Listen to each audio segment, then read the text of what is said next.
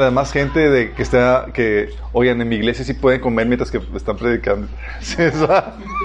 y no cobran diezmo. Ah, ah, pero ya estamos en vivo. Sorry, perdón.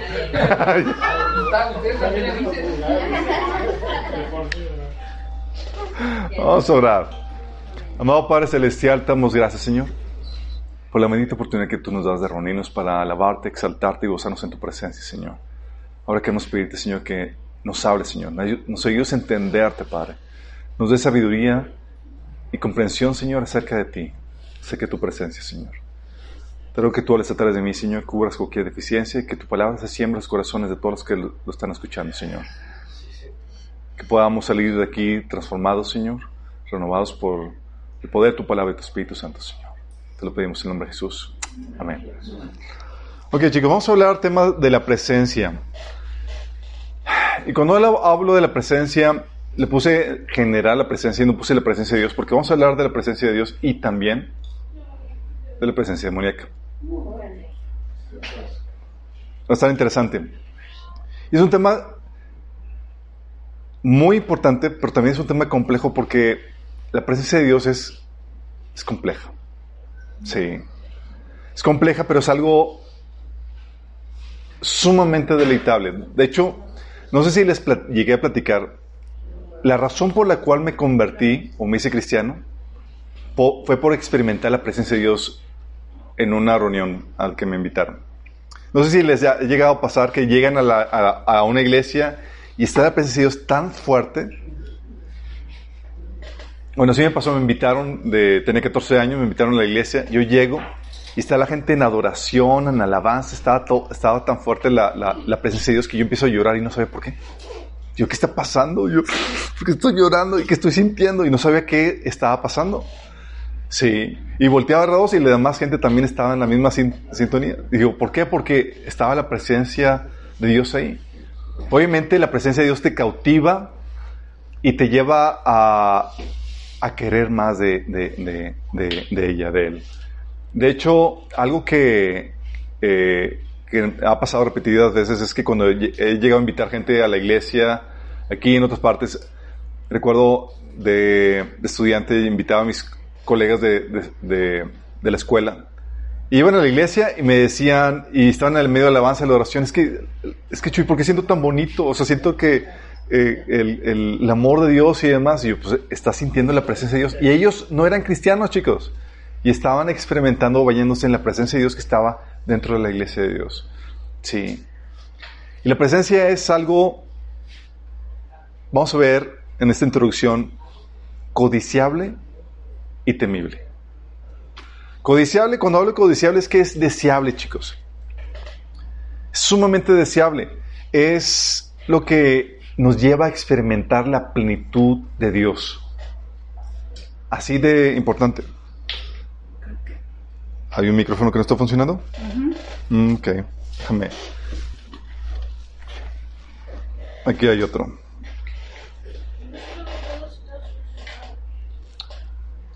Uh, listo. ¿Tome esto? Es que Facebook. Sorry todos los de Facebook, chicos. Se perdieron de todo, de una excelente introducción. Bueno, bueno. Sí, sí, entra. Nada más con un poquito más de fuerza. ¿Algún varón valiente y esforzado?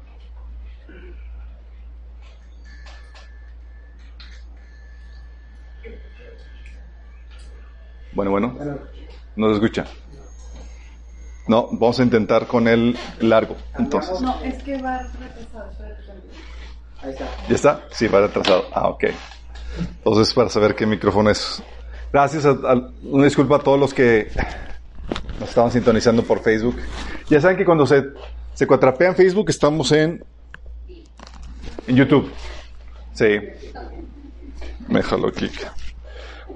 Entonces les comentaba que la presencia de Dios es deseable y una de las causas por las cuales es sumamente deseable, chicos, es porque es lo que te lleva a experimentar la plenitud esa saciedad. Sin la presencia de Dios sentimos ese vacío en nuestro corazón, en nuestra vida, en nuestra alma. De hecho, se ha comentado y, es típica eh, eslogan de evangelismo de que tenemos un vacío en nuestro corazón que nadie puede llenar sino solamente Dios, solamente la presencia de Dios en nuestra vida. Dice la Biblia, dice que, y la iglesia es el cuerpo de Cristo, y Él la completa y la llena. Y también es quien da plenitud a todas las cosas en todas partes con su presencia. Fíjate que está diciendo, da plenitud en todas las cosas, en todas partes, ¿con qué? Con su presencia. Es Él el que con su presencia completa y llena la iglesia. Así de importante es esto. Hay gente que dice, aún cristianos, gente del mundo obviamente que no tiene Cristo es entendible, pero aún cristianos que sienten todavía un vacío, algo que les falta en su vida, y no es otra cosa más que un síntoma de que les falta la presencia de Dios en sus vidas, les falta la llenura. Es un síntoma. Dice Salmo 63 del 1 al 5, Oh Dios, tú eres mi Dios y de todo corazón te busco. Mi alma tiene sed de ti. Todo mi cuerpo te anhela en esta tierra reseca y agotada donde no hay agua. Fíjate la, añoranza de, del salmista. Está diciendo que anhelaba a Dios su presencia. Versículo 2. He visto en tu santuario y he contemplado tu poder y tu gloria. Tu amor inagotable es mejor que la vida misma. ¿Cuánto te alabo? Te alabaré mientras viva. A ti levantaré mis manos en oración. Tú me satisfaces más que un suculento banquete. Te alabaré con cánticos de alegría. Tú me satisfaces más que un suculento banquete. Tu amor inagotable es mejor que la vida misma. Está hablando de esta, de esta plenitud que uno puede llegar a experimentar y es con la presencia de Dios. De hecho, cuando una persona y un cristiano, de que estamos hablando particularmente en nuestras vidas, llegamos a sentir esa insatisfacción, que estamos sintiendo que, que no, estamos, no hay ese gozo, es porque nos está faltando la presencia de Dios, chicos. Fíjate lo que dice Juan 7, al 37 al 39. En el último día, el más solemne de la fiesta, Jesús se puso de pie y exclamó, si alguno tiene sed, que venga a mí y beba. De aquel, en que, de aquel que cree en mí, como dice la escritura, brotarán ríos de agua viva. Con esto se refería al Espíritu que habría de recibir más tarde los que creyeran en Él. Hasta ese momento el Espíritu no había sido dado porque Jesús no había sido glorificado todavía. De esta agua viva que brota de tu ser, está hablando del Espíritu Santo. Este Espíritu Santo es el que calma la sed de tu alma. Es decir, ese deseo de ser feliz se satisface. Ya no estás buscando que el matrimonio te haga feliz, ya no estás buscando que el trabajo o que tal cosa que vas a comprar, o ya nada te satisface sino solamente la presencia de Dios. De hecho, lo que le dijo Jesús a la samaritana en Juan 4 del 13 al 14. Todo el que beba de esta agua volverá a tener sed, respondió Jesús. Pero el que beba del agua que yo le daré no volverá a tener sed jamás sino que dentro de, esa, él esa agua se convertirá en un manantial del que brota vida eterna. En teoría, tú en Cristo, al experimentar la presencia de Dios, tú ya encontraste esta satisfacción, ya encontraste esta felicidad que el mundo ha estado buscando en el dinero, en la fama, en, en las cosas materiales, en los éxitos de este mundo, en lo que tú quieras. En teoría, tú ya, tu alma está satisfecha. Sí. En teoría.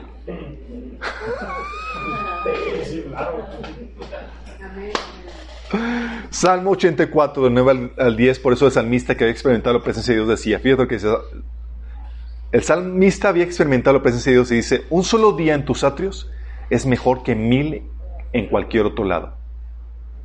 ¿Por qué es eso? Dices, ay, ¿cómo que enclaustrar en la, en la casa de Dios? No, no, no. Es que no es la casa en sí, no es como que no te dejan salir, es estar disfrutando la presencia de Dios. Dice, prefiero ser portero en la casa de mi Dios que vivir la buena vida en la casa de los, mal, de los perversos. ¿Por qué? Porque la, la buena vida que el mundo te ofrece no satisface. La presencia de Dios es lo único que puede satisfacer el alma humana. Toda la presencia de Dios es deseable porque con ella tu alma encuentra ese descanso, esa felicidad, esa plenitud. También encuentra esa gloria, esa belleza que Dios emana con su presencia. Dice Éxodo 33 del 21 al 23 cuando se acuerdan que Moisés le dijo a Dios, muéstrame tu gloria. Dice el Señor, sigo diciendo, párate cerca de mí sobre esta roca. Cuando pase mi gloriosa presencia, te esconderé en la grieta de la roca y te cubriré con mi mano hasta que yo haya pasado. Después retiraré la mano y dejaré que me veas por detrás, pero no me verás mi rostro. ¿Qué te dice? Mi gloriosa presencia, porque en su presencia hay esa belleza, esa gloria que no hay en ningún otro lugar. Sí, cuando hablamos de gloria estamos hablando de, de esa plenitud, de esa belleza. Dice también Judas 1.24, y ahora que toda la gloria sea para Dios, quien es poderoso para evitar que caigan y para llevarlos sin mancha con gran alegría a su gloriosa presencia. Dicen que, ya es que dicen que, eh, dice la Biblia que por cuanto todos pecaron y cayeron, ¿qué? Están destituidos de la gloria de Dios. ¿Sabes a qué se refiere? Destituidos de su presencia. De su presencia, chicos. Así de fuerte es esto. El pecado vino a quitarnos, a cortarnos de, de, del participar de esta gloria, de esta belleza que es la presencia de Dios. No solamente eso, la presencia de Dios es deseable porque también en ella encuentras gozo. Dice Salmos 16, 11, me mostrará la senda de la vida. En tu presencia hay plenitud de gozo. Si ahí ves algún hermanito medio marguis, no está, no está disfrutando la presencia de Dios. En tu presencia hay plenitud. En tu presencia hay plenitud de gozo, delicias a tu diestra para siempre. Isaías 65, del 17 al 19, cuando ya la presencia de Dios se, sea restituida a toda la creación, fíjate lo que dice. No volverá a mencionarse las cosas pasadas, ni se traerá a la memoria. Alégrense más bien y regocíjense para siempre por lo que estoy a punto de crear. Estoy por crear una Jerusalén feliz, un pueblo lleno de alegría. Me regocijaré por Jerusalén y me alegraré en mi pueblo. No volverá a oírse en ella ya voces de llanto ni gritos de clamor. Fíjate, un, una Jerusalén feliz, un pueblo lleno de alegría. ¿Te acuerdas las palabras de Pablo? Dice, gozaos en el Señor y lo repite una, dos, tres veces en Filipenses. Él estando en la cárcel, dices, ¿cómo puede estar gozoso? Porque la presencia de Dios es lo que produce este gozo. No solamente produce este gozo, también te lleva a experimentar el amor que todos necesitamos experimentar. Salmo 63.3, como habíamos comentado, tu amor es mejor que la vida, por eso mis labios te alabarán. Mejor que la vida, no se imagina, toda la gloria que pueda haber en esta vida no se compara con la presencia de Dios donde experimenta su amor. De hecho, dice Romanos 5.5, y esa esperanza no acabará en desilusión, pues sabemos con cuánta ternura nos ama Dios porque nos ha dado al Espíritu Santo para llenar nuestro corazón con su amor. Fíjate, ¿qué se necesita para que puedas experimentar el amor de Dios?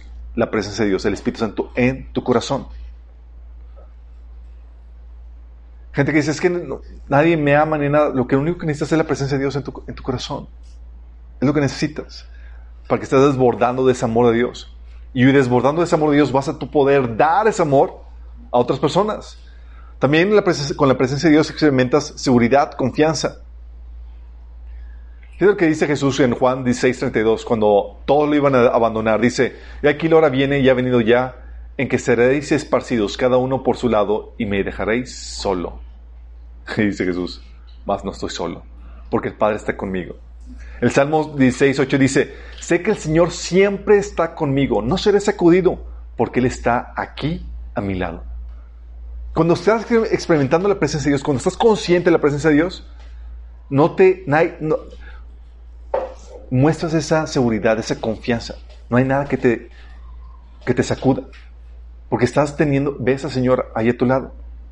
La presencia de Dios también te, da protección.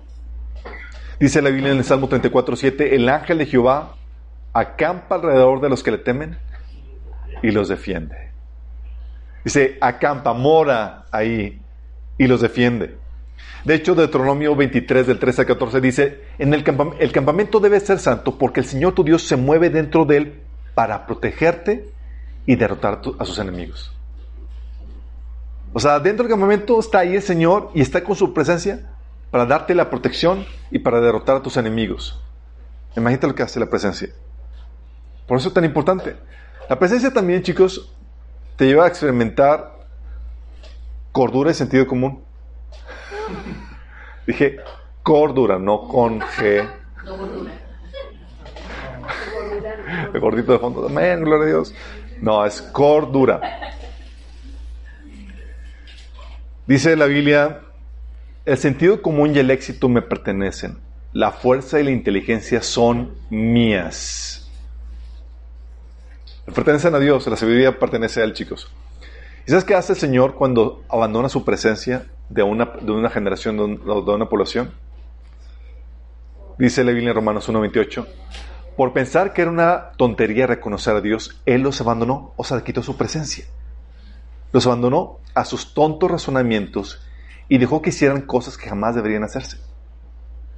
O sea, empezaron ya a razonar mal, los abandonó a que sigan así. Romanos 1 del 21 al 22 dice, es cierto, ellos conocieron a Dios, pero no quisieron adorarlo como Dios ni darle gracias. En cambio, comenzaron a inventar ideas necias sobre Dios. Como resultado, la mente les quedó en oscuridad y confusión. Afirmaban ser sabios, pero se convirtieron en completos necios. Dios quita su presencia y con eso quita la cordura, el sentido común, chicos.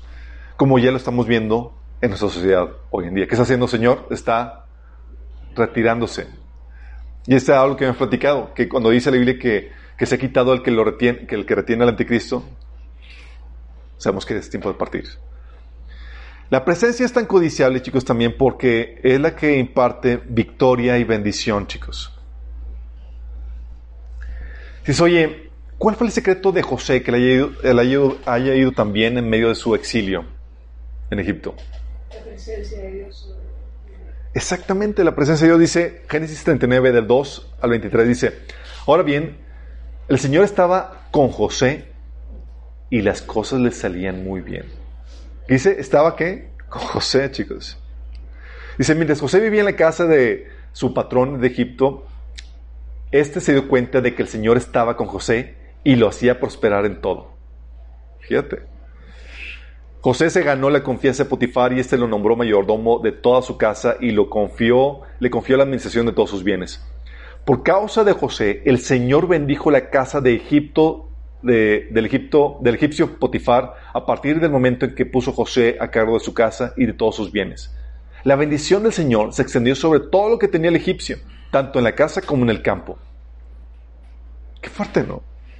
O sea, por la presencia de Dios en mi vida, hace que todo me salga bien, tengo éxito, y que la bendición venga y se desparrame donde yo vaya.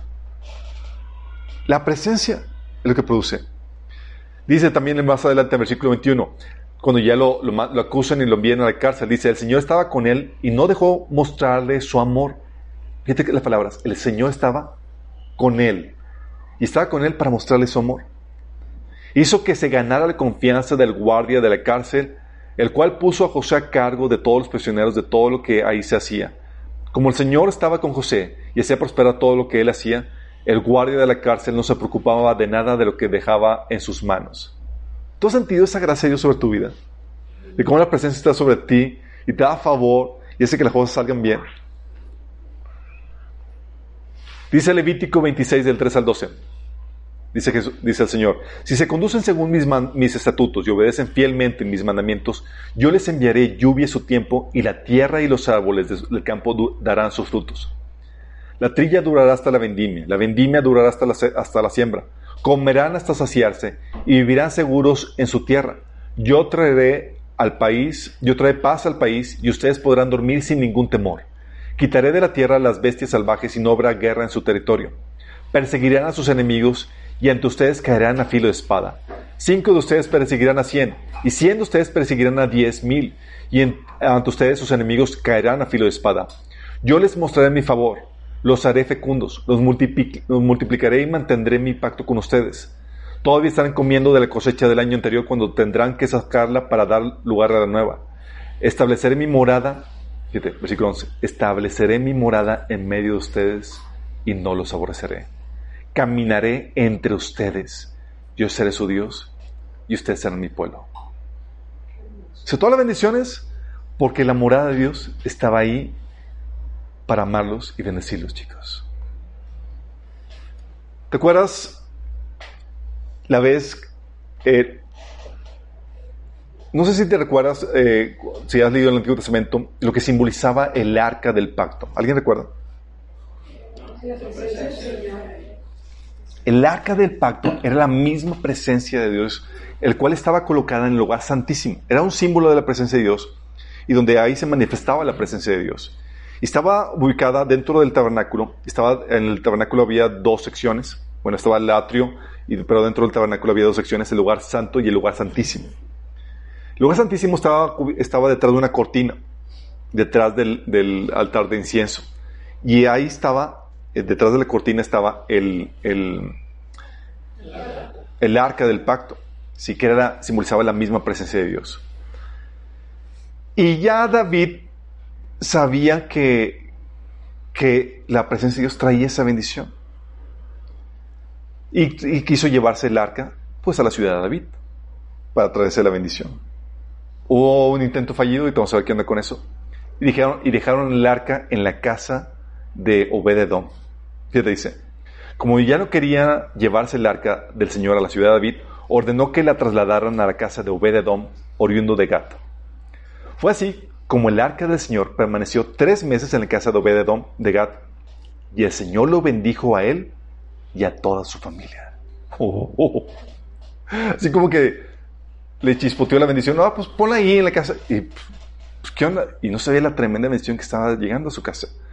En cuanto le contaron al rey David que por causa del arca del Señor había bendecido la familia de Obededom y toda su herencia, David fue a la casa de Obededom y en medio de una gran al- al- algarabía trasladó el arca de Dios a la ciudad de David.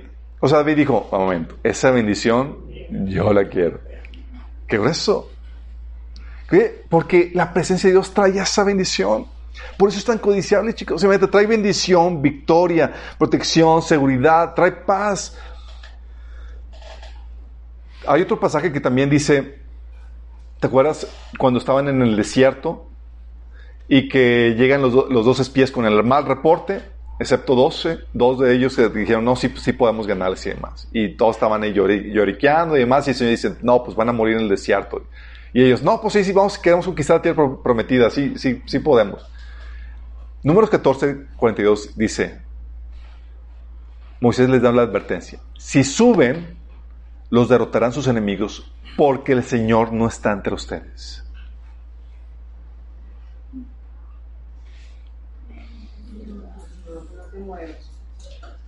¿Hicieron caso? Dice versículo 43, tendrán que enfrentarse a los amalecitas y cananeos que los matarán a filo de espada, como ustedes se han alejado del Señor, Él no los ayudará. O sea, la presencia de Dios no está entre ustedes, ni se les ocurre enfrentar a sus enemigos. ¿Te das cuenta lo importante de la presencia? Por eso, como les habíamos leído en Deuteronomio 1.42, dice, el campamento debe ser santo porque el Señor tu Dios se mueve dentro de él para protegerlo y derrotar a tus enemigos. Se parte el Señor, adiós protección y venga la derrota de los enemigos. De hecho, conscientes de que la presencia era clave para la, la victoria de del pueblo de Israel, Caleb y Josué dijeron esto al pueblo de Israel. Dice, dos de los hombres que exploraron la tierra, de, la tierra José, hijo de Nun, y Caleb, hijo de, de Jefoné, se rasgaron las vestiduras. Dijeron a todo el pueblo de Israel, la tierra que atravesamos y exploramos es maravillosa. Si el Señor se agrada de nosotros, Él nos llevará salvo a esa tierra y nos la entregará.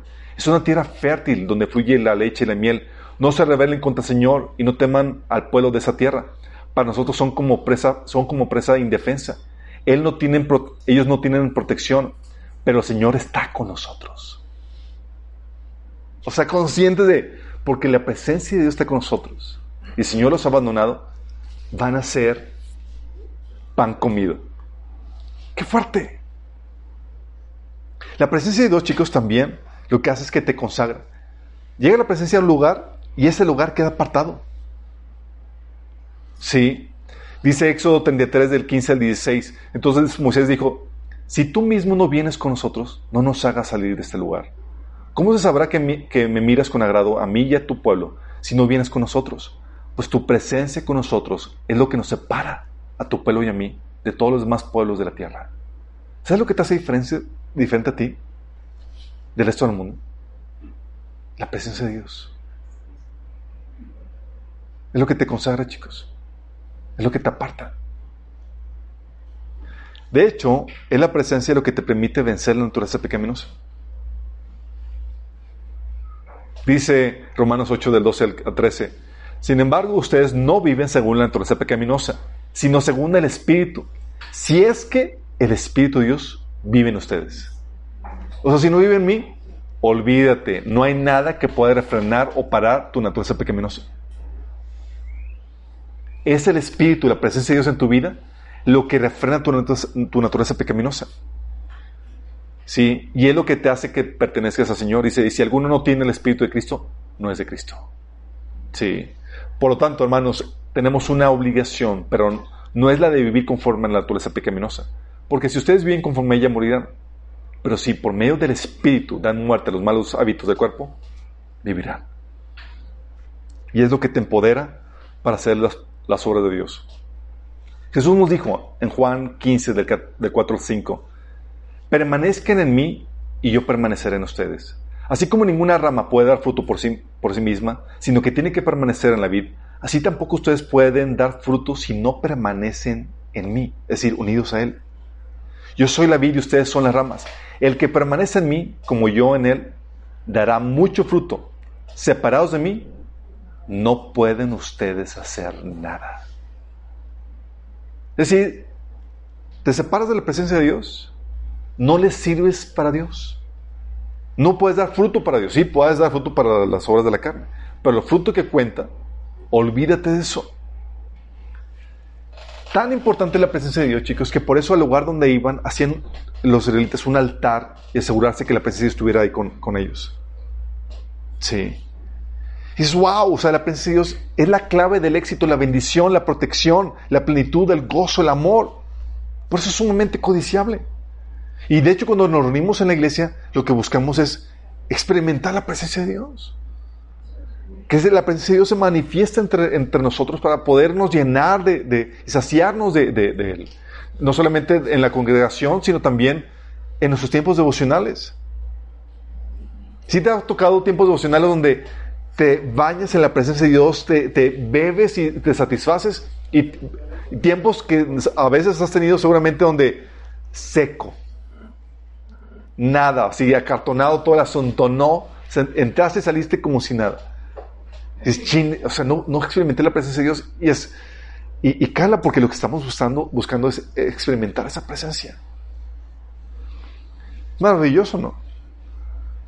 Por eso es tan deseable la presencia, chicos. Es el éxito de nuestra vida cristiana. Es la clave de, la vida cristiana.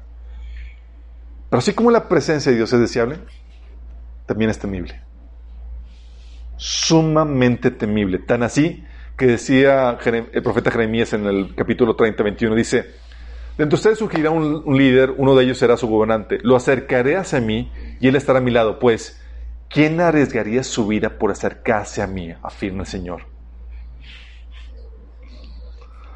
O sea, queremos la presencia de Dios, pero es temible. Ay, sí, a riesgo. ¿Te acuerdas del caso de Nadab y Abiú, los hijos de Aarón? Ellos fueron llamados como sacerdotes juntamente con Aarón para servir en la presencia de Dios en el templo. Y a ellos se les ocurrió hacer una burrada. Sí. Dice Levítico 10 del 1 al 3. Pero Nadab y Abiú, hijos de los hijos de Aarón tomaron cada uno su inciensario y poniendo en ellos fuego e incienso, ofrecieron ante el Señor un fuego que no tenía por qué ofrecer, pues Él no se los había mandado. Entonces salió de la presencia del Señor un fuego que los consumió y murieron ante Él. ¿Te imaginas? Moisés le dijo a Aarón, de esto te hablaba el Señor cuando te dijo, entre los que se acercan a mí manifestaré mi santidad y ante todo el pueblo manifestaré mi gloria. Y Aarón guardó silencio. dice el Señor, entre los que se acercan a mí manifestaré mi santidad y ante todo el pueblo manifestaré mi gloria. Eso de, de guardar, de manifestar mi santidad está hablando de que va a poner las cosas en orden en su presencia, chicos. Si hay algo que está desviado,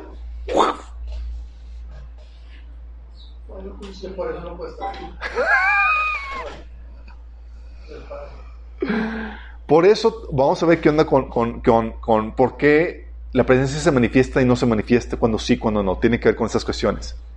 De hecho, también otro caso de la temible, la, la temible manifestación de la presencia de Dios es el caso de Usa. ¿Se acuerdan?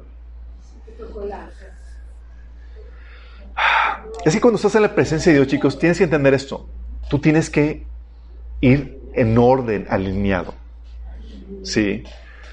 Hacer y acercarte como Él indica y hacer lo que Él te indica.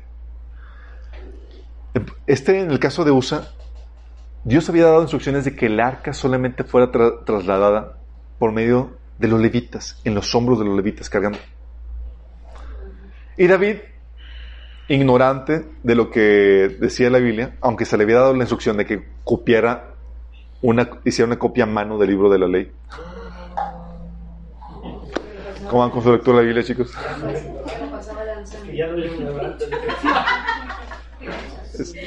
Segunda Samuel 6, del 3 al 12 dice, ¿colocaron el arca de Dios en los hombros de los levitas? No, dice, colocaron el arca de Dios en una carreta nueva y se la llevaron a la casa de Abinadab, que estaba situada en una colina. Usa y Agío, hijos de Abinadab, guiaban la carreta nueva, que llevaba el arca de Dios. Agío iba delante del arca, mientras David y todo el pueblo de Israel danzaban ante el Señor con gran entusiasmo y cantaban al son de arpas, lirias, panderetas, sistros y címbalos. Al llegar a la parcela de Nacón, los bueyes tropezaron, pero Usa extendió las manos, sostuvo para sostener el arca. O sea, una buena intención, chicos. Entonces la ira del Señor se encendió contra Usa por su atrevimiento y lo hirió de muerte ahí mismo. De modo que Usa cayó fulminado junto al arca. David se enojó porque el Señor había matado a Usa. ¿Cuántas estás enojado Dios injustamente? En tu necedad. Ah, Señor, por- el Señor. Ignorante. David se enojó porque el Señor había matado a Usa, así que llamó a aquel lugar Pérez Usa, nombre que conserva hasta el día de hoy. Aquel día David se sintió, se sintió temeroso al Señor y exclamó, es mejor que no me lleve el arca del Señor. Porque ese genera ese temor, chicos. O sea, vio eso, David dijo, o sea, ¿quién puede estar en la presencia de Dios? O sea, estás en la presencia de Dios y es, tienes que irte, alinearte por, a su voluntad, si no, fuego. Y como ya no querían llevarse el arca del Señor a la ciudad de David, ordenó que trasladaran el arca, la trasladaran a la casa de Obed-Edom, oriundo de Gad. Y ese es donde lo habíamos leído. Fue así como el arca del Señor permaneció tres meses en la casa de Obed-Edom de Gad, y el Señor lo bendijo a él y a toda su familia. Temible, pero codiciable, chicos. O sea, dijo, no la quiero, pero oye, está bendiciendo Obed-Edom. ¿Me arriesgo? En cuanto le contaron al rey David que por causa del arca del Señor había bendecido a la familia de Obededom y toda su hacienda, David fue a la casa de Obededom y en medio de gran algarabía trasladó el arca de Dios a la casa, a la ciudad de David. Sí, causa temor, pero aunque causa temor, es sumamente codiciable, chicos. Y es bueno, eso es en el Antiguo Testamento. En el Nuevo Testamento ya el Señor se tranquilizó un poquito.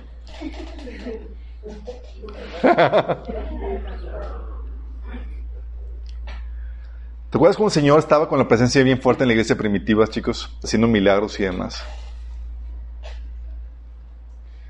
Y tenemos un caso también en donde no estaban conscientes de la presencia de Dios en medio de la iglesia. Chécate. Hechos 5 del 1 al 5. Dice, había cierto hombre llamado Ananías quien junto con su esposa Zafira vendió una propiedad y una, solo una parte del dinero a los apóstoles, pero afirmó que era la suma total de la venta. Con el consentimiento de su esposa se quedó con el resto. Entonces Pedro le dijo, Ananías, ¿por qué has permitido que Satanás llenara tu corazón? Le mentiste al Espíritu Santo. Tú te quedaste con una, una parte del dinero. La decisión de vender o no la propiedad fue tuya. Y después de venderla, el dinero también era tuyo para regalarlo o no. ¿Cómo pudiste hacer algo así? No nos mentiste a nosotros, sino a Dios. Fíjate, no estaba reconociendo Ananías la presencia de Dios en la iglesia. Él llevó el dinero a la iglesia, pero no está consciente de la presencia ahí que había de Dios. Y cuando Ananías oyó estas palabras, cayó al suelo y murió. Todos los que se enteraron de lo sucedido quedaron aterrados. ¿Te imaginas?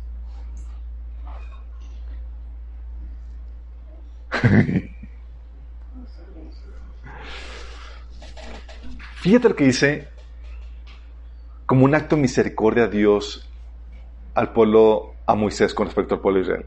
Éxodo 33 del 1 al 5. Dice, el Señor le dijo a Moisés, váyanse tú y el pueblo que sacaste de la tierra de Egipto, suban a la tierra que juré dar a Abraham, Isaac y Jacob.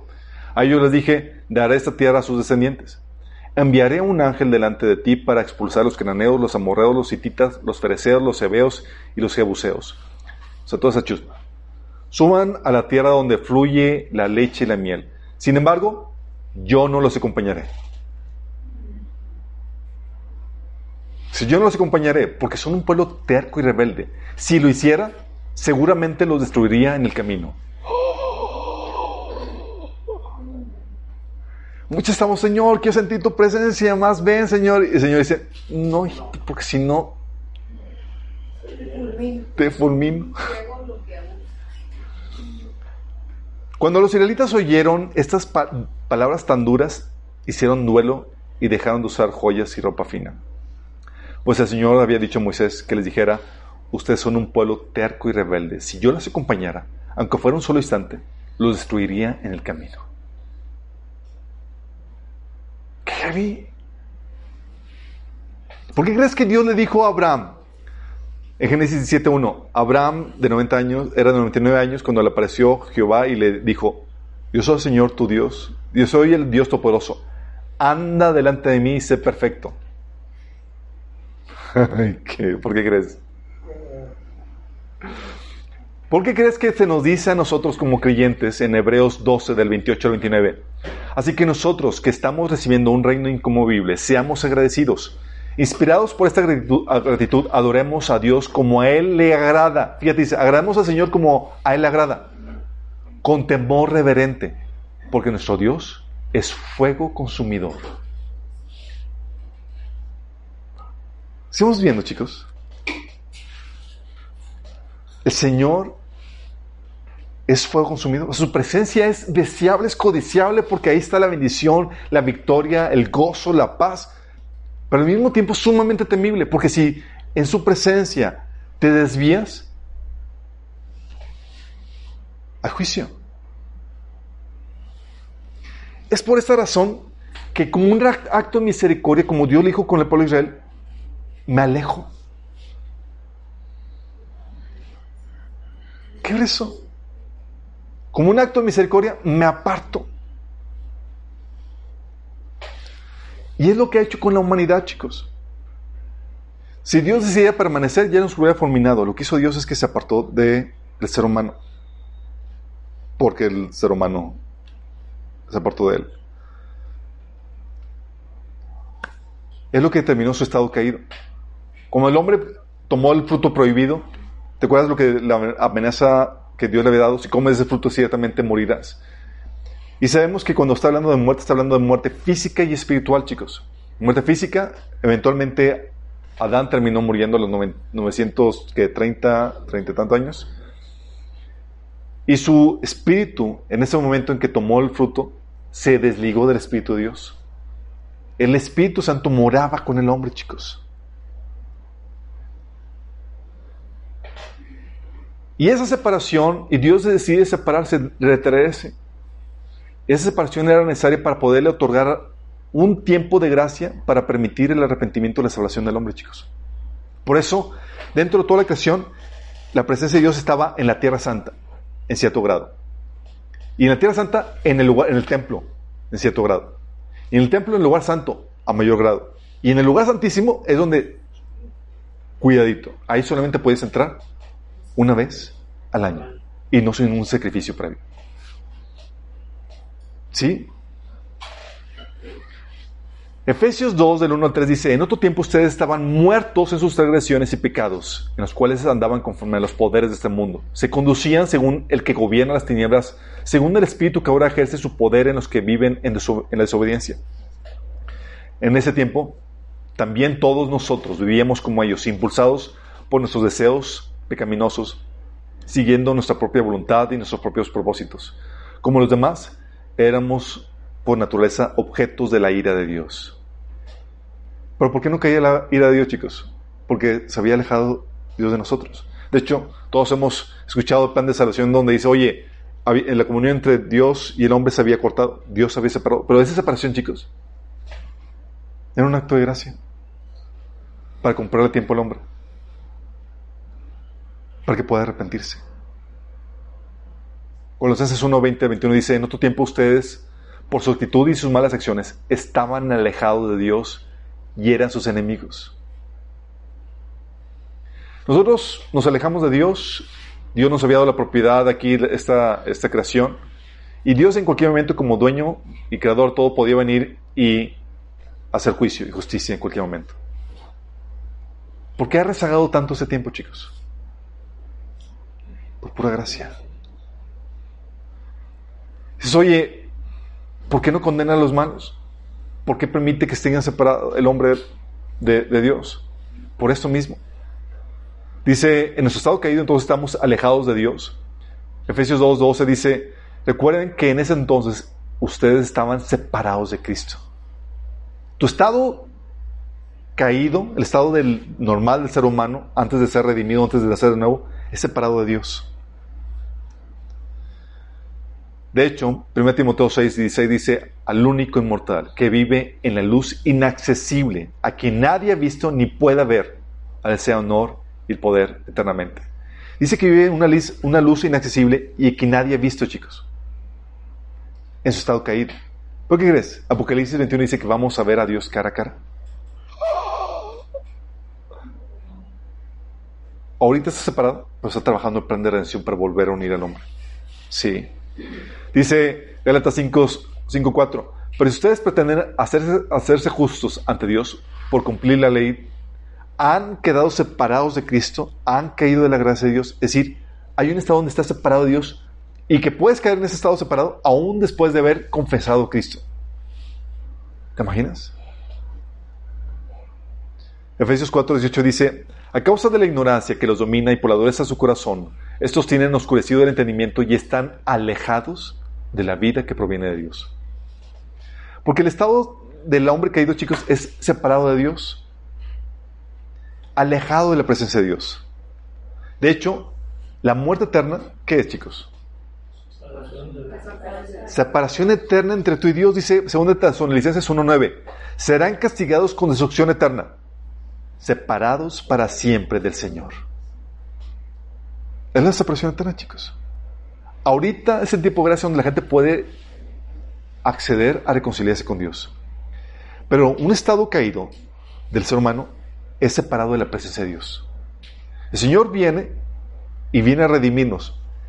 Y la redención, chicos, es para restaurar la presencia de Dios en tu vida.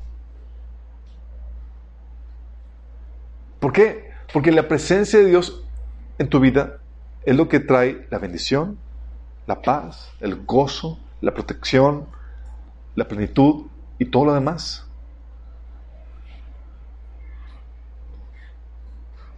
Romanos 5 del, 11 al, del 10 al 11 dice, pues como nuestra amistad, escucha, nuestra amistad con Dios quedó restablecida por la muerte de su Hijo, cuando todavía éramos sus enemigos, con toda seguridad seremos salvos por la vida de su Hijo. Así que ahora podemos alegrarnos por nuestra nueva y maravillosa relación con Dios, gracias a que nuestro Señor Jesucristo nos hizo amigos de Dios. Está hablando de que te reconcilió, restauró tu relación con Dios. En el antiguo pacto, chicos, nadie podía entrar a la presencia de Dios. Estaba velada la presencia de Dios, simbolizada en el, arca del pacto. Dice el autor de Hebreos, en Hebreos 9, del 1 al 8, fíjense lo que dice. En el primer pacto entre Dios e Israel, incluían ordenanzas para la, para la adoración en un lugar de culto aquí en la tierra. Este tabernáculo estaba formado por dos alas. En la primera sala había un candelabro, una mesa y los panes consagrados sobre ella. La sala se llamaba lugar santo. Luego había una cortina detrás del cual se encontraba la segunda sala, llamado lugar santísimo. En esa sala había un altar de oro para, el incienso y un cofre de madera conocido como el arca del pacto, el cual estaba totalmente cubierto de oro. Dentro del arca había un recipiente de oro que contenía el maná, la vara de Aarón, al que, al que le había salido hojas, y la tabla del pacto, que era de piedra. Por encima del arca estaban los querubines de la gloria divina, cuyas alas se extendían sobre la tapa del arca, es decir, el lugar de la expiación. Pero ahora no podemos explicar estas cosas en detalle. Cuando estos elementos estaban en su lugar, los sacerdotes entraban con regularidad en la primera sala durante el cumplimiento de sus deberes religiosos. Pero solo el sumo sacerdote entraba en el lugar santísimo y lo hacía una sola vez al año, siempre ofreciendo sangre por sus propios pecados y por los pecados que el pueblo cometía por ignorancia. Mediante estas ordenanzas el Espíritu Santo daba a entender que el lugar, que la entrada al lugar santísimo no estaba abierta a todos en tanto siguiera en pie el tabernáculo y el sistema que representaba. Es decir, la presencia de Dios estaba todavía bloqueada. Y luego llega el nuevo pacto, chicos. Es lo que dice Hebreos 10 del 19 al 22.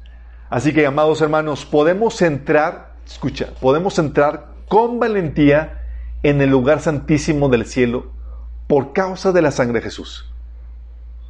Está diciendo, ahora ya podemos entrar a la presencia de Dios. ¿Por qué? Por la sangre de Jesús. Dice, por su muerte Jesús abrió un nuevo camino, un camino que da vida a través de la cortina del lugar santísimo. Ya que tenemos un gran sumo sacerdote que gobierna las cosas, la, casa, la casa de Dios, entremos directamente a la presencia de Dios con corazón sincero, con plena confianza en Él. Pues nuestra conciencia culpable ha sido rociada con la sangre de Cristo a fin de purificarnos y nuestro cuerpo ha sido lavado con agua pura. Fíjate que, ¿cuál es la invitación? Ahora que, está, que vino la redención de Jesús, entremos directamente al lugar santísimo. ¿Por qué crees que cuando Jesús murió, qué fue lo que sucedió, chicos? Se rasgó el velo. Dice, no, de arriba para abajo, dice Mateo 27, 5. En ese momento, cuando Jesús expiró, la cortina del santuario del templo se rasgó en dos, de arriba abajo, para que nadie diga, ah, pues aquí lo jalan. No, no, no. ¿Quién se sube arriba para rasgarlo? De arriba abajo, la tierra tembló y se partían las rocas. ¿Qué estaba pasando? Cuando se rasgó el, el, el, el velo, estaba diciendo, Señor, se ha abierto otra vez el camino para poder acceder a la presencia de Dios. Presencia que había sido bloqueada por causa del pecado del hombre. Ahora tenemos acceso de entrada. Por eso también se nos dice en Hebreos 16, 19, esta esperanza es un ancla firme y confiable para el alma, nos conduce a través de la cortina al santuario interior de Dios. Ahora sí podemos entrar. Esa esperanza que es la fe en Cristo nos conduce al lugar santísimo. Hebreos 4 del 14 al 16, por eso dice, por tanto, ya que tenemos un gran sumo sacerdote que entró en el cielo, Jesús el Hijo de Dios, aferrémonos a lo que, a lo que creemos. Nuestro sumo sacerdote comprende nuestras debilidades porque enfrentó todas y cada una de las pruebas que enfrentamos nosotros, sin embargo, Él nunca pecó. Así que acerquémonos con toda confianza al trono de la gracia de nuestro Dios. Ahí recibiremos su misericordia y encontraremos la gracia que nos ayudará cuando más lo necesitemos. ¿Qué es lo que hizo el Señor? Te restauró a la presencia de Dios. Muchas veces se nos pierde esto de, mente, chicos, porque pensamos, ah, Señor vino a darnos vida eterna. Chicos, pero la vida eterna es qué? Que te conozcan a ti, el Padre, y a tu Hijo Jesús. Es esa comunión con Dios, la vida eterna, chicos. Es esa presencia de Dios. Acuérdate que el hombre murió porque se separó de la presencia de Dios. Y se restaura porque se vuelve a unir al Espíritu de Dios. Por eso, a ver si lo tengo por aquí. Lo tengo más adelante. Ahorita se les digo. Por eso la presencia de Dios lo que hace es que va a dar vida a nuestros cuerpos mortales. Como dice Romanos 8:11. Sí. Dice, entonces, ¿qué hizo el Señor? Murió por nosotros, consumó el sacrificio por nuestros pecados y abrió la entrada directamente a la presencia de Dios. No solamente nos dio entrada al trono del, del Padre, al lugar santísimo, sino que ahora vino a dar el Espíritu Santo a nosotros. Juan 8, Juan 20 del 19 al 22 dice, al atardecer de aquel primer día de la semana, es decir, el día que Jesús resucitó, estando reunidos los discípulos a la puerta, a puerta cerrada por temor a los judíos, entró Jesús y poniéndose en medio de ellos los saludó. La paz sea con ustedes. Eso no tocar la puerta es el sustito que les aventó. Dicho esto, les mostró las manos y el costado. Al ver el Señor, los, los discípulos se alegraron. La paz sea con ustedes, repitió Jesús. Como el Padre me, envió a mí, así yo los envío a ustedes. Acto seguido, sopló sobre ellos y les dijo, reciben el Espíritu Santo. ¿Qué fue lo que hizo? Lo primero que hizo Jesús el, día que resucitó. Aparece entre ellos y restaura la presencia del Espíritu Dios en ellos, presencia que se había perdido con la caída, chicos. De hecho, por eso se profetizaba la venida del el ungido, que es el Cristo o el Mesías, que significa aquel en cuya aquel eh, en que mora la presencia de Dios. Sí, aquel en quien mora la presencia de Dios. Y Jesús vino a, a, vivir en la misma condición en que vivió Adán. Adán tenía la presencia de Dios en su vida. Con la caída se separa de la presencia de Dios y muere espiritualmente. Y Jesús, al nacer, a ser fecundado por, por el Espíritu Santo, le da vuelta a la caída y vuelve a ser formado con la presencia del Espíritu Santo desde su, desde su concepción. Señor nos redime y restaura a nosotros esa misma presencia. ¿Por qué crees que dice, no contristéis al Espíritu Santo de Dios con el cual fuiste sellados para el día de la redención? Fíjate lo que está diciendo. Dice, hey, no te portas mal porque incomodas a la presencia de Dios, el Espíritu Santo. Dice en, en Efesios 1.13 que el Espíritu Santo, fuiste sellado con el Espíritu Santo el día que tú naciste nuevo, el día que tú creíste en el Evangelio. Y ese Espíritu Santo ahora se de, honrar la presencia de Dios en tu vida se debe convertir en tu estilo de vida. Romanos 5:5, esa presencia es lo que no, dice, lo que ahí dice en ese pasaje, que es lo que permite que podamos experimentar el amor de Dios. Y la redención, chicos, va a llegar a tal punto donde la presencia de Dios va a ser plena. Ahorita es parcial. Por ejemplo, ahorita no estamos en la misma todavía sentimos, tenemos un adelanto. Dice la Biblia que el Espíritu Santo es el adelanto, dice. Las primicias. Son las arras. Las arras es el adelanto, sí, que se te da cuando adquieres una posesión. Pero una, en, ese, en ese adelanto hay niveles también. En ese adelanto hay niveles, así es. Dice, en, en, él también ustedes cuando oyeron el mensaje de verdad del Evangelio de, que les trajo salvación y lo creyeron, fueron marcados con el sello que es el Espíritu Santo prometido.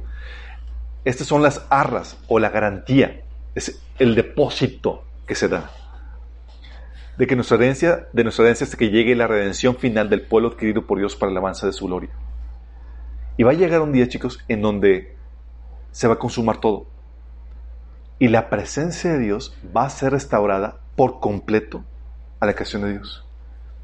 Apocalipsis 21 del 12 a 4 donde habla esto. Dice, vi además la, ciudad santa, la nueva Jerusalén, que bajaba del cielo, procedente de Dios, preparada, preparada como una novia hermosamente vestida para su prometido. Y oí una potente voz que provenía del trono y decía, aquí, entre los seres humanos, está la morada de Dios. El campamento medio de, él acampará medio de ellos, y ellos serán su pueblo. Dios mismo estará con ellos y será su Dios. Él enjuagará toda lágrima de los ojos, y no habrá muerte, ni llanto, ni lamento, ni dolor, porque las primeras cosas han dejado de existir. Es decir, la presencia de Dios en toda su plenitud se va, la vamos a experimentar y gozar. Vamos a ver a Dios cara a cara. Después del milenio. Después del milenio, chicos. ¿Qué es lo que está haciendo Dios? El plan de redención va por un proceso de limpia, chicos. Donde Dios te redime, te santifique y demás. ¿Para qué? Era necesario que tú fueras redimido para que la presencia de Dios no te destruyera. Porque la presencia de Dios es temible. Para eso es necesario. Sí. Y la presencia de Dios sigue extendiéndose de forma gradual hasta que ya esté preparada la creación para recibir a Dios. Para que evite con el hombre. La presencia es tan crucial, chicos. ¿Qué es lo que determina si vives una relación o una religión? Tú puedes vivir todas las ordenanzas, las leyes, los mandatos de Dios y vivir una vida hueca, vacía, meramente religiosa, sin la presencia de Dios. Sin la presencia. ¿Te acuerdas el reclamo de Dios al pueblo de Israel en Isaías 1 del 10 al 15? Fíjate el reclamo de Dios. Oigan la palabra del Señor, gobernantes de Sodoma. Empieza bravo el asunto. Escuchen la ley de nuestro Dios, pueblo de Gomorra. ¿De qué me sirven sus muchos sacrificios? Dice el Señor. Harto estoy de los holocaustos de carneros y de la grasa de animales engordados. La sangre de toros, corderos y cabras no me complace. Momento, momento, no me complace. Pero Él ordenó, ¿o no?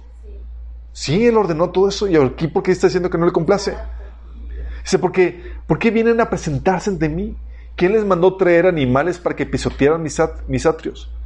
No me siguen trayendo vanas ofrendas. El incienso es para mí una... Eh, dice, el incienso es para mí una abominación. Luna nueva, días de reposo, asambleas convocadas. No soporto con su adoración. Me ofenden. Yo aborrezco sus lunas nuevas y festividades. Se me han vuelto una carga que estoy cansado de soportar.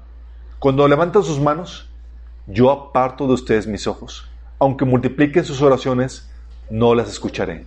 O sea, están haciendo todo la alabanza de la oración, los sacrificios, levantando las manos a Dios y el Señor, no estoy ahí. No escucho, no estoy.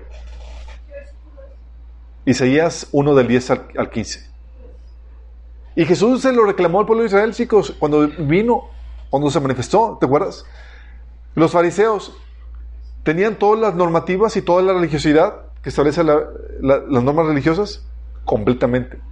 Pero fíjate lo que dice Jesús el reclamo, Marcos 7, del 6 a 7. Este pueblo me honra con sus labios, pero su corazón está lejos de mí. Su adoración es una farsa porque enseñan ideas humanas como si fueran mandatos de Dios.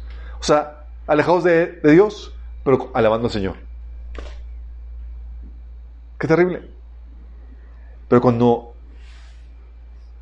experimente la presencia de Dios, se comete una relación, chicos. El sacrificio de alabanza, por ejemplo, se convierte en una deleite de la presencia de Dios.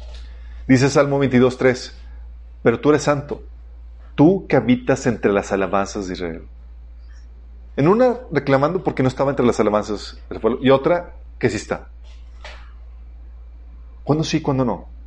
Cuando todo tu quehacer religioso se vuelve vacío y sin la presencia de Dios y cuándo sí tiene la presencia de Dios. Todo eso vamos a estar viendo, chicos. Pero hay que aclarar aquí algo, que algunos, dudas que solamente algunos tienen. ¿Qué nos supone que Dios es omnisciente y está en todos lados?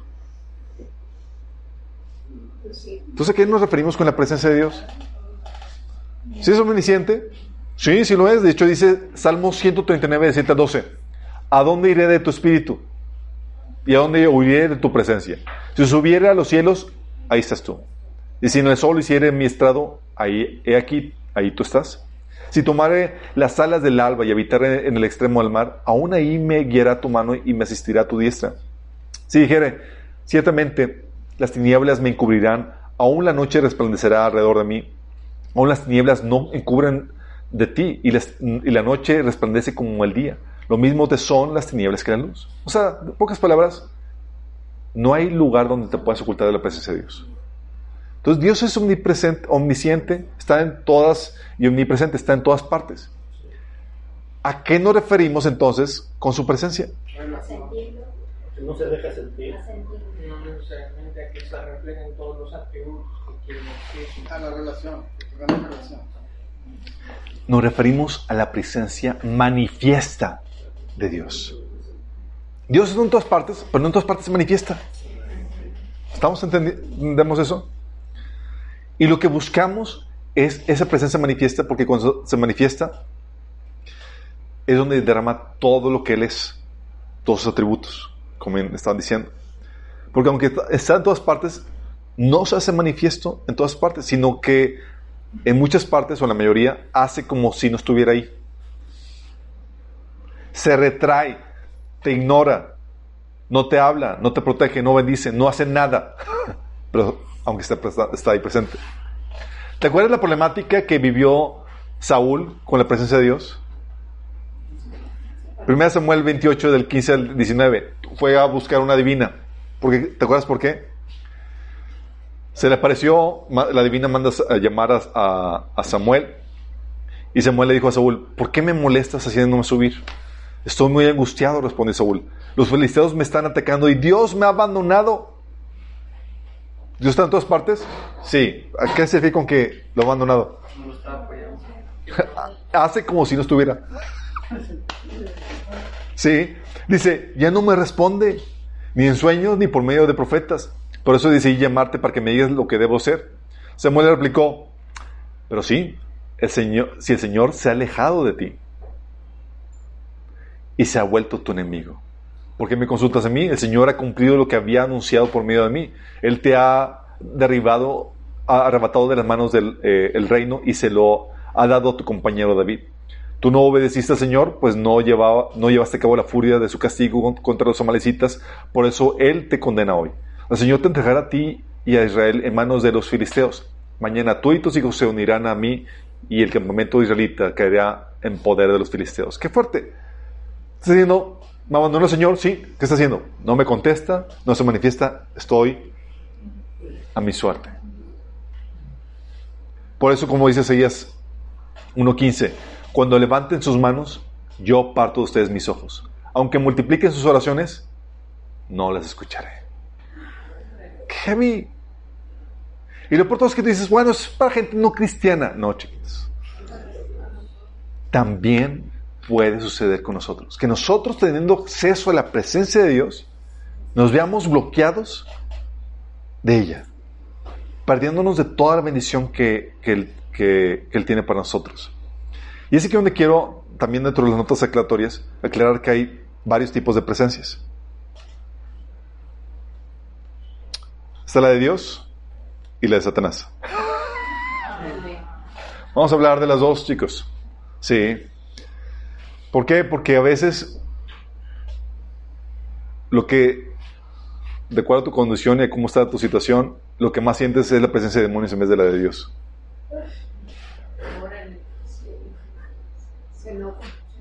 Y tenemos que saber la mecánica de cómo operan y cómo funcionan ambas presencias, chicos. ¿Sí? Está la presencia de Dios. Y hay un pasaje que es Juan 14, del 16 al 17. Fíjate lo que dice. Yo le pediré al Padre y Él les dará otro consolador, consolador para que los acompañe siempre. Fíjate cómo el consolador para que los acompañe. Hablando de que esta es la presencia de Dios con ustedes. El Espíritu de verdad, a quien el mundo no puede aceptar porque no lo ve ni lo conoce.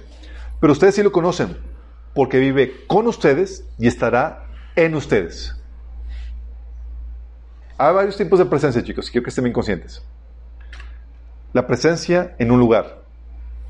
Vive con ustedes.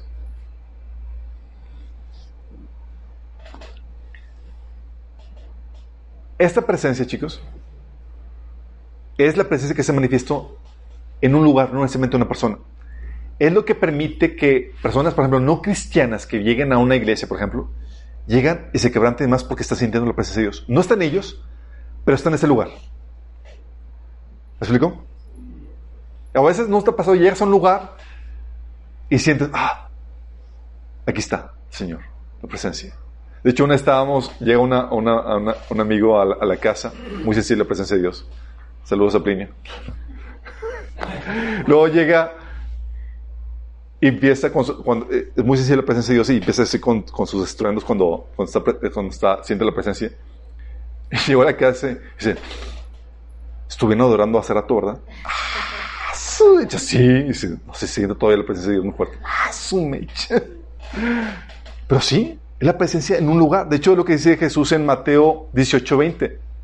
Porque donde dos o tres congregados, donde, donde, estén, donde están dos o tres congregados en mi nombre, ahí estoy yo en medio de ellos. Es la presencia en un lugar, chicos.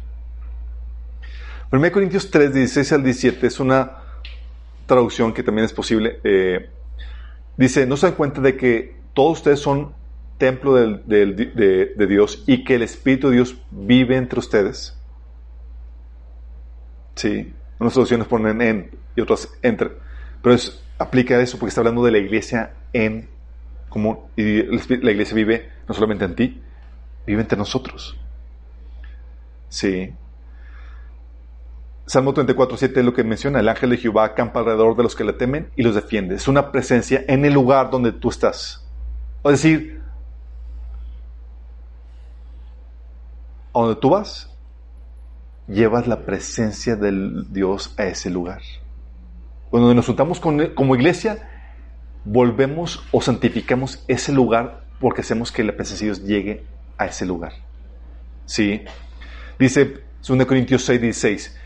¿En qué concuerda el templo de Dios y los ídolos? Porque nosotros somos el templo de Dios viviente. Como Él ha dicho, viviré con ellos y caminaré entre ellos. Yo seré su Dios y ellos serán mi pueblo. ¿Tú estás consciente de la presencia de Dios en tu lugar? Es algo que cambia tu vida cuando te vuelves consciente de eso porque, porque tienes al invitado del honor ahí mismo. Ya no puedes vivir como siempre. Sí, ya te vuelves consciente de que no puedo contristarlo. Dice, ¿te acuerdas cuando estaba el, el ángel de Jehová que se apareció a, Josué, a este Josué y también a Moisés? Y les da una instrucción. Dice José 5:15, y el príncipe del ejército de Jehová respondió a Josué, quítate el calzado de tus pies, porque el lugar donde estás es santo. Y Josué así lo hizo. ¿Qué hacía ese lugar santo, chicos? La presencia. La presencia de Dios. La presencia de Dios es lo que te consagra, es lo que consagra un lugar, una, donde, donde está. Entonces está la presencia en un lugar. ¿Vamos? Puede que tú no estés consagrado al Señor, tú no hayas nacido de nuevo, pero estás disfrutando de la presencia de Dios que está moviéndose en un lugar. Y por consecuencia te están chispoteando las bendiciones y demás que nomás tú ni, ni nada hiciste. ¿Sale? Pero también está la presencia en la persona, donde decía ese pasaje, y estará en ustedes. Es lo que decía Jesús en Juan 14, 23. Le contestó Jesús, el que me ama obedecerá mi palabra y mi Padre lo amará y haremos nuestra morada en él. En él. O sea, Dios no solamente quiere habitar alrededor tuyo, quiere habitar dentro de ti. Juan 20, 20, 22 es lo que se acuerdan que habíamos leído, que se parece a Jesús el primer día de la semana, cuando el día de resurrección, y lo primero que hizo después de, de morir, de la redención y de resucitar, es soplar sobre los discípulos el Espíritu Santo, para que ellos se conviertan en el templo de Dios. ¿Para qué? Para que nos convirtamos en su posesión, chicos. 1 Corintios 6, 19 dice, ¿no se cuenta de que su cuerpo es el templo del Espíritu Santo, quien vive en ustedes y les fue dado por Dios? Ustedes no se pertenecen a sí mismos. Es decir, la presencia de Dios en tu vida te convierte en el templo de Dios, es decir, tú ya le perteneces. Es para posesión. Tú ya estás poseído por el Espíritu Santo. Todos dicen, amén. También es para consagración. Te santifica. Efesios 1.13 dice, en él también ustedes, cuando oyeron el mensaje de la verdad, del Evangelio que les trajo salvación, y lo creyeron, fueron marcados con el sello que es el Espíritu Santo prometido. Es decir, te aparta, eres mío. Ya le puso la marca. Esto pertenece al Señor. Sí. Así como todos los, los productos que tienen sus marcas en las bolsas, en los tenis y demás, para que sea quién es el creador. Bueno, aquí Dios te marcó con el Espíritu Santo. Entonces, para la posesión, para consagración y también para santificación. Romanos 8:9. Sin embargo, ustedes no viven según la naturaleza pecaminosa, sino según el Espíritu, si es que el Espíritu de Dios vive en ustedes. La presencia de Dios en tu vida te santifica. Ya no vives por la naturaleza pecaminosa. Están marcando a mi esposa. Ignórenlo, chicos, no se preocupen. Y también es para redención, chicos. No, no es la pila, están llamándole seguramente. Y también es para redención. Romanos 8:11 dice, Y si el espíritu de aquel que levantó a Jesús entre los muertos vive en ustedes, ¿qué efecto va a tener? El mismo que levantó a Cristo entre los muertos también dará vida a sus cuerpos mortales por medio de su espíritu que vive en ustedes. ¿Sí te das cuenta? El hecho de que vive, que tú te conviertes en el templo del Espíritu Santo, hace que tú estés listo para la redención. Perdón, esa era mi tableta. Bien mal.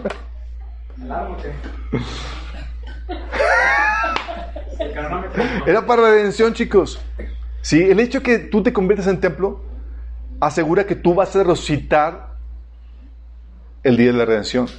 El Espíritu Santo, el Espíritu de aquel que levantó a Jesús entre los muertos, vive en ustedes. El mismo, dice, si el Espíritu de aquel que levantó a Jesús de entre los muertos vive en ustedes, el mismo que levantó a Cristo de entre los muertos también dará vida a sus cuerpos mortales por medio de su Espíritu que vive en ustedes. Esa es la presencia de una persona, chicos, y es para redención también. Consagración, para posesión, para santificación, para posesión y para redención. Y también otro tipo de presencia, chicos, que la unción. A ver, chicos. Los santos del Antiguo Testamento sobre los cuales venía el Espíritu Santo, ¿venía sobre ellos para hacer morada dentro de ellos en el Antiguo Testamento? No, ¿Por qué no? porque no se podía. ¿Por qué no se podía? Porque estaban muertos. No se podía, chicos, porque la redención no se había realizado. Sí. Lo que venía sobre ellos era la unción, que es la llenura temporal del Espíritu que te difunde para servirle y para ser efectivos en un ministerio. Llega el Espíritu Santo sobre ti.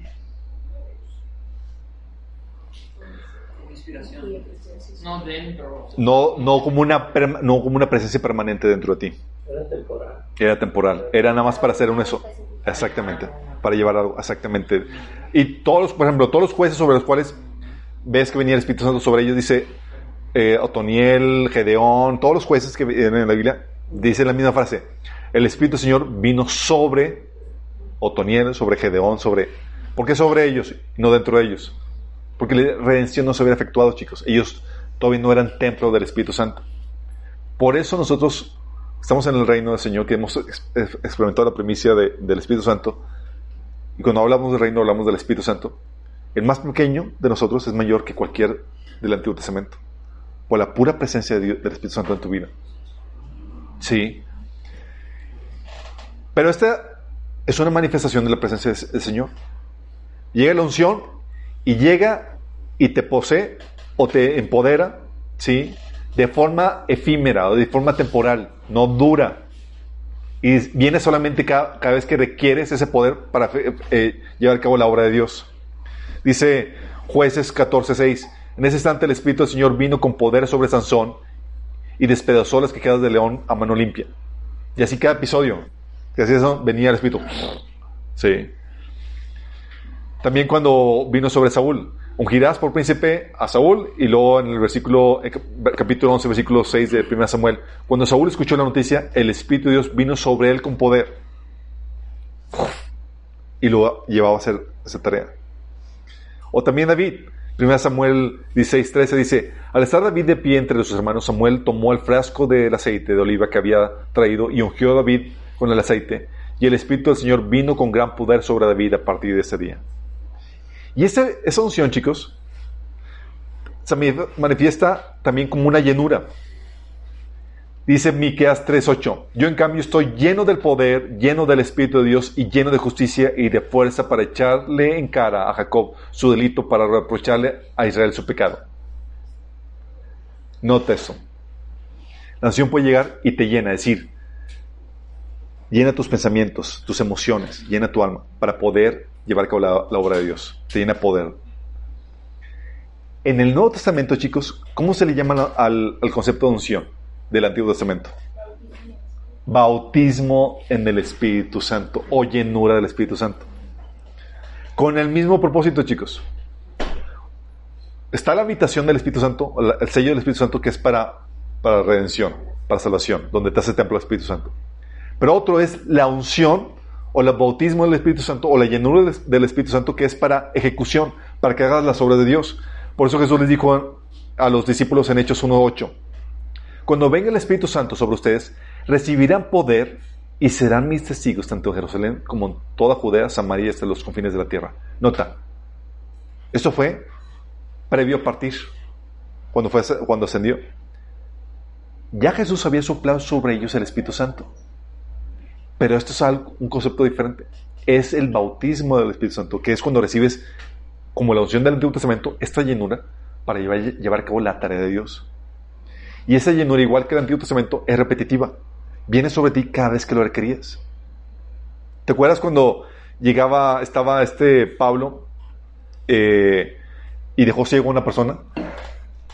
¿Te acuerdas?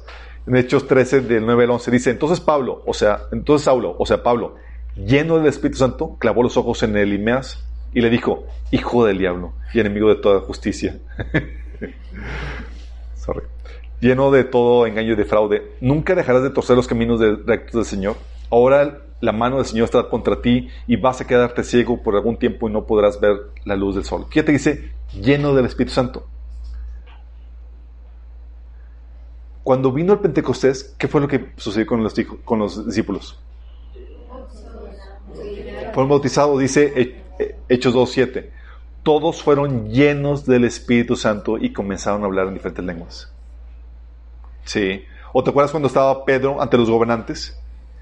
Tenía que, se requería el poder del Espíritu Santo en ese momento para que hicieran, hablaran.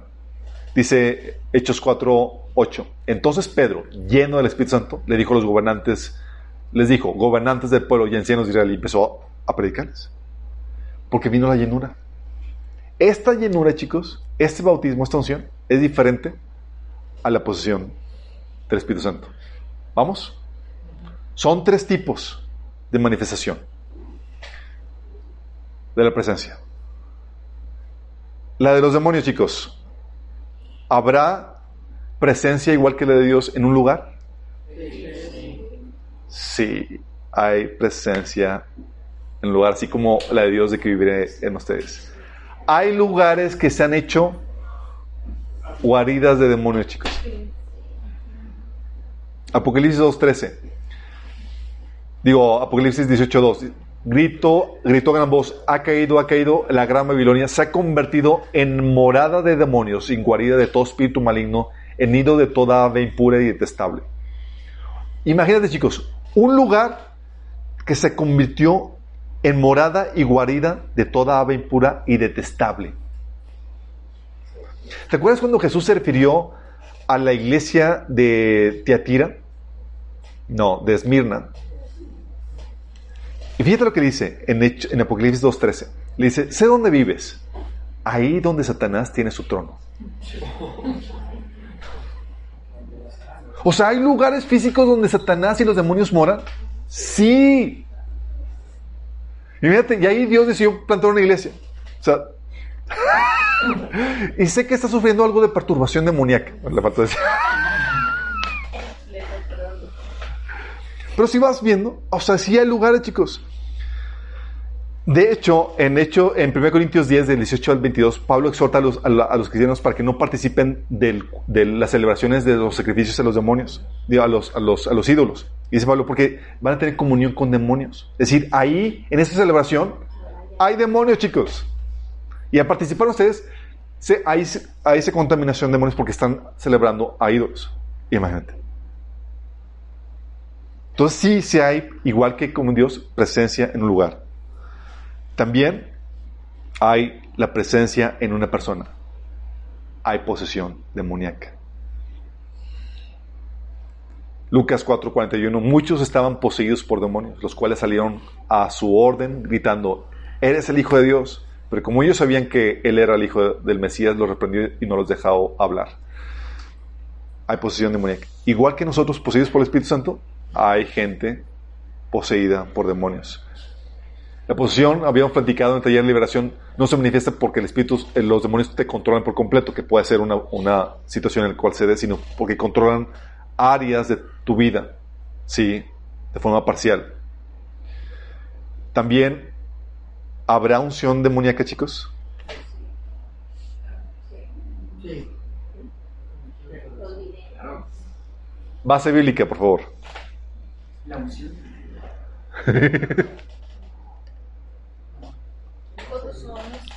Alguien sobre el cual haya llega- llegado, no la llenura del Espíritu Santo, la llenura de Satanás. Saúl, Saúl cuando le lanzó la, a David para matarlo. Pedro cuando le dice que no, Los fariseos cuando tramaban matarlo. A Saúl. Llenura, chicos. Hechos 5.3. Vamos a ver a alguien que recibió la llenura, no del Espíritu Santo, la llenura de Satanás. Ananías. Hechos 5.3. Entonces Pedro le dijo a Ananías, ¿por qué has permitido que Satanás llenara tu corazón?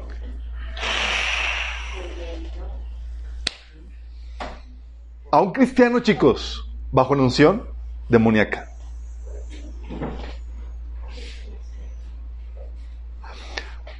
Por eso es importante que sepamos saber cómo operar y movernos en la presencia de Dios y distinguir la presencia de los demonios, chicos. Porque tú, aún como cristiano, podrías estar moviéndote en uno y en otro. Como Pedro. Cuando le dijo, aparte de mí, Satanás. Sí. Vamos viendo. Eso es importante, chicos. Lo que vamos a estar viendo es solamente la introducción. Lo que vamos a estar viendo es, oye, ¿cómo se atrae la presencia de Dios? Y también quiero saber cómo se atrae a Satanás para no atraerle.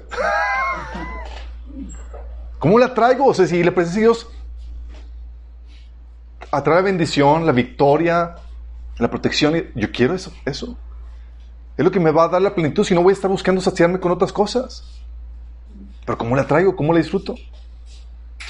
Sí. Y también cómo, cómo distinguir cuando estoy atrayendo o de qué forma se atrae la presencia de Satanás. ¿Te imaginas que estés, sin darte cuenta, atrayendo la presencia de Satanás sobre tu vida?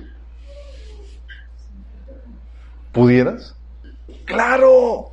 Ananías no se dio cuenta que había permitido que la presencia de Dios, de, la presencia de Satanás lo llenara. Dices, ¿Mm? Hechos 5.13. Digo, Hechos 5.3. También, ¿cuáles son los efectos? ¿Qué beneficios, qué perjuicios puede traer la presencia? ¿Cómo, sí, ¿Cómo se manifiesta la presencia de Dios y también la Satanás? ¿Cómo se ve si hay perturbación espiritual en un lugar? ¿O si está la presencia de Dios morando ahí? ¿Cómo se aparta la presencia, chicos? La presencia de Dios puede partir de tu vida o de un lugar y eso sería algo terrible. Pero también la presencia del enemigo se puede repeler y eso es algo muy bueno. Pero ¿cómo se repele? Es que puede suceder lo mismo que en el Antiguo Testamento, por ejemplo, con Sansón. Dice la Escritura, dice, y el Espíritu de Dios se apartó de él, dice, y él no se dio cuenta. Puede darse que la presencia de Dios se aparte y no te diste cuenta y que haya venido sobre ti la presencia del, espíritu- del enemigo y como Ananías y no te diste cuenta. ¿Cómo debo tratarla? La presencia de Dios es algo muy delicado, chicos. Y tienes que saber, que, tienes que saber cómo manejarla. Y es lo que vamos a estar viendo. Porque lo que menos quieres es que huya de, de- de ti. Y cómo puedes vivir en ella, que sea algo habitual que tú, así como decía el profeta Elías, Jehová en cuya presencia estoy. Sí, morar en la presencia de Dios, experimentar continuamente su llenura, debe ser tu meta, debe ser tu andar cristiano, andar en el Espíritu. La idea es que tú puedes moverte en eso. Muchos ha- ha- han llegado de tiempo a tiempo diciéndome, es que Alberto, mis tiempos devocionales están bien secos, no siento la presencia de Dios. Vamos a ver qué onda con eso. ¿Cuál es el secreto para que la presencia de Dios llegue sobre tu vida y lo puedes sentir en cualquier momento? Pero eso continuará.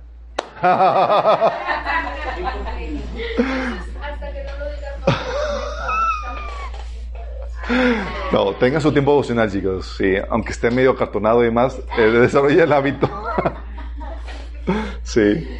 Vamos a orar. Amado Padre Celestial, damos gracias, Señor, porque tu palabra nos da la sabiduría y entendimiento para saber cómo manejar algo tan solemne que es tu misma presencia, Señor. Fuente de sabiduría, de plenitud, de gozo, de paz, Señor. Señor, queremos que tú nos vayas guiando en este recorrido, Señor, para que podamos ser sabios y entendidos y honrarte con nuestras vidas, Señor, y volvernos conscientes de esa gloriosa presencia, Señor, que habita en nosotros y entre nosotros.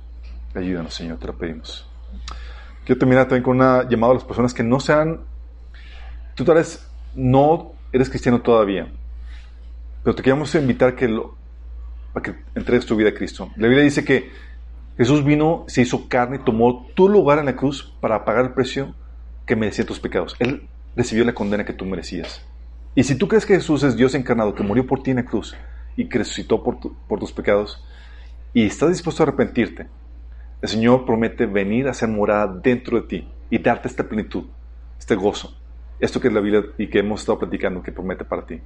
Si quieres hacer eso, nada más necesitas tener la actitud correcta, necesitas arrepentirte y creer que Jesús es el Señor, es Dios encarnado que murió a morir por ti en la cruz. Si quieres hacer esto, nada más tienes que invocar el nombre del Señor, pedirle que te salve. Ahí donde estás, cierra tus ojos y dile, Señor Jesús, te pido que me perdones por mis pecados, porque he seguido mis propios caminos y no los tuyos. Pero hoy me arrepiento y hoy te entrego mi vida. Yo te acepto como mi Señor, mi Salvador. Yo creo que moriste por mis pecados y que resucitaste para darme vida eterna, la cual hoy recibo como el regalo que tú me das. En nombre de Jesús. Amén. Si hiciste esta oración de forma genuina, tienes que manifestar frutos de ese arrepentimiento. Antes no te importaba la voluntad de Dios, ahora te importa y quieres conocerla. Entonces tienes que leer la Biblia. Léela de, comiénzala desde el Nuevo Testamento y te invitamos a que te discipules y a que te congregues. Es algo que tienes que hacer como parte de tu conversión. Si necesitas ayuda, contáctanos. Te queremos ayudar con eso.